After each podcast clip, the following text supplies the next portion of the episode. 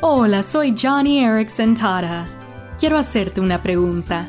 ¿Eres un líder? Quizás pienses que eres demasiado joven.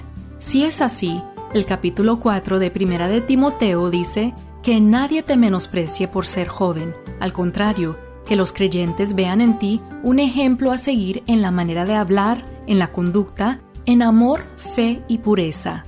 O tal vez sientes que solo has sido llamado para servir y no para liderar.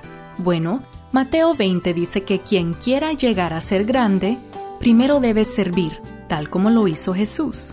O si piensas que no eres apto para ser un líder, mira a Moisés, David y Pedro.